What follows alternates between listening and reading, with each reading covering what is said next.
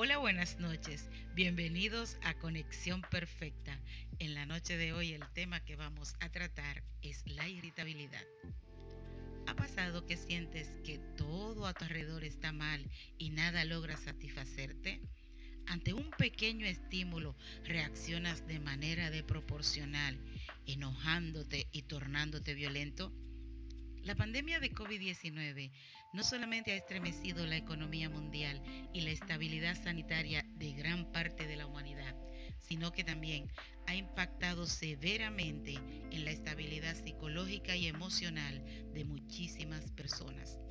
Asumir retos para los que no estábamos preparados, como cambiar rápidamente de escuela, perder el trabajo o una nueva modalidad de participar, incluyendo compartir más tiempo del que habitualmente estábamos haciendo con personas que generalmente provocan reacciones incómodas en nosotros, o el estar encerrado en casa puede que se exacerbe nuestra respuesta frente a una nueva demanda y lo hagamos de manera violenta, gritando, golpeando un objeto, estrellando una puerta o hasta golpeando una persona.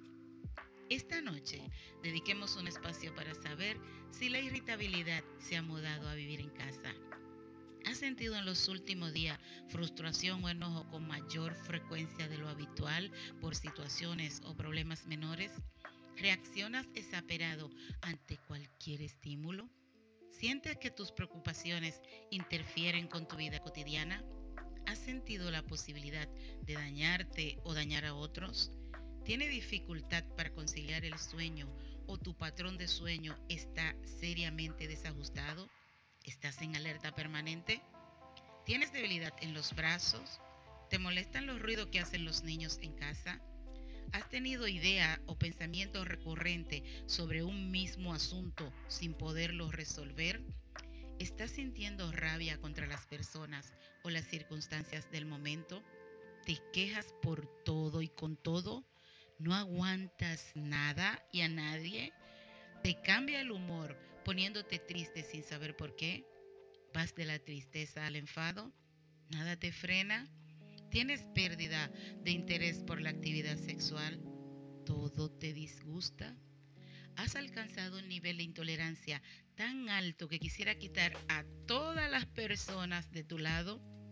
La irritabilidad, el enojo y la ira forman una trilogía insospechadamente destructiva para las personas, afectando negativamente sus relaciones con los demás y consigo mismo. Estar frecuentemente irritados e iracundo puede generar un acomodamiento a la respuesta hormonal que estas reacciones producen, haciendo que el enfado se vuelva adictivo. Cuando te des cuenta de las señales de las que te hemos hablado o de las circunstancias que te irritan, podrías preguntarte, ¿por qué me está enfadando esta situación? ¿Realmente vale la pena enfadarme? ¿Lo puedo controlar? ¿Qué pasaría si me pusiera en lugar de la otra persona? ¿Qué creo yo que sentiría la otra persona si se pusiera en mi lugar? ¿Qué pasaría si decido enfrentar la situación del momento en una en un momento en el que esté más tranquila? Si esta situación se presentara dentro de 10 años, ¿reaccionaría igual? Te sugiero que pongas en práctica estas recomendaciones para que ayuden a reducir el impacto de la irritabilidad en ti. Busca manera de sentirte bien. Separa la persona de la conducta. Practica estilos de vida saludable. Date espacio para el ocio. La persona que está a tu lado puede ser un interlocutor favorable. Cuenta hasta 10. Habla con las personas en las que confías. Haz ejercicio. Respira conscientemente. Duerme lo suficiente. Date tiempo para ti. Desarrolla actividades que pongan a prueba tu creatividad. Llora. Eso también es bueno. Practica vivir en paz en tiempos difíciles. Evita situaciones que provoquen reacciones excesivamente fuertes.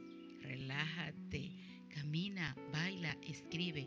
Comunica con claridad cuando estés enojado. Pide un tiempo fuera. Si la persona estalla, sal de su geografía. Aprende una forma positiva de manejar el enojo. Sentirse frecuentemente irritable a punto de estallar puede ser un signo de depresión.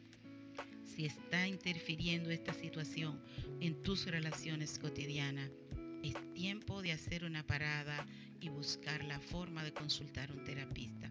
Sentirse bien es productivo, lo contrario no. Esto es Conexión Perfecta y yo soy Fior de los Santos.